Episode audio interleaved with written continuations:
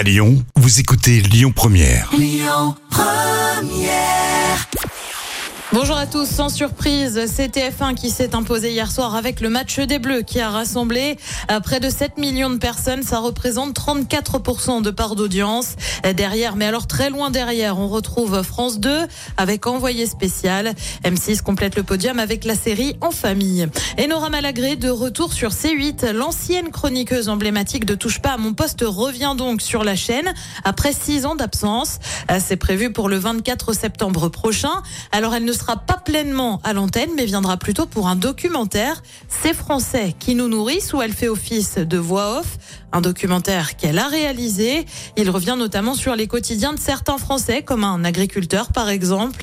Et Nora Malagré est également présente sur France 5 dans le magazine de la santé, où elle tient une chronique un jeudi sur deux. Et puis elle passe de participante à une émission, puis jurée a finalement animatrice, révélée par Danse avec les stars sur TF1.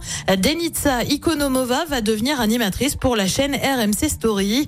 Elle présentera l'émission Le meilleur tatoueur qui, comme son nom l'indique, est une compétition de tatouage. On ignore encore quand sera diffusée l'émission. Côté programme ce soir sur TF1, bien évidemment, c'est le rugby avec le match France-Nouvelle-Zélande pour l'ouverture de la Coupe du Monde. Sur France 2, on retrouve Corinne Maziero pour Capitaine Marlowe. Sur France 3, c'est le grand show de l'humour. Sur France 5, le film Hippocrate. Et puis sur M6, on retrouve Stéphane Plaza pour un inédit de recherche appartement ou maison. C'est à partir de 21h10.